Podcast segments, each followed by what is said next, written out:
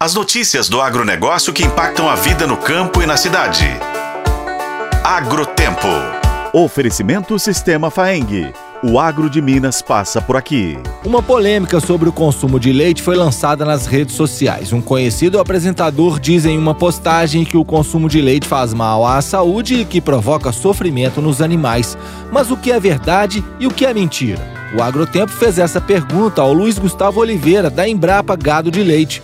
Ele acompanha a evolução da produção leiteira e a luta dos produtores para a melhoria. De acordo com Luiz Gustavo, o ser humano necessita da proteína animal para melhorar a qualidade de vida. Ele também afirma que a produção de outros produtos podem trazer mais desequilíbrio no meio ambiente. Veneno é a dose, né? O ser humano evoluiu por causa da proteína animal. Hoje a gente resolve nosso problema indo na geladeira, mas imagina no passado, né? Quando a gente estava na natureza, só coletando. E aí a expectativa de vida era baixa. Aí a gente teve alguns indivíduos que prepararam o alimento cozido e foi um grande salto na expectativa de vida. Aí domesticou esse animal, a proteína, o aminoácido de qualidade, aumenta ainda mais essa expectativa de vida. Só que aí quando você passa a ter ele muito fácil, em grande quantidade, é um alimento de excelente qualidade nutricional, mas tudo em excesso pode fazer mal.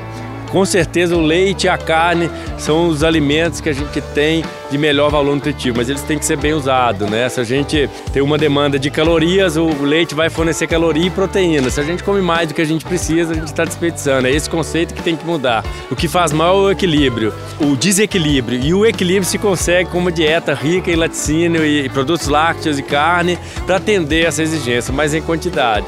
Mas como está fácil na geladeira, no ultraprocessado, a gente acaba passando um pouco do, do ponto. A gente tem uma grande desinformação a gente pega como exemplo o leite de vaca e as bebidas vegetais. Lembrar que o preço da proteína da bebida vegetal é até 2 mil por cento mais caro que a proteína do leite.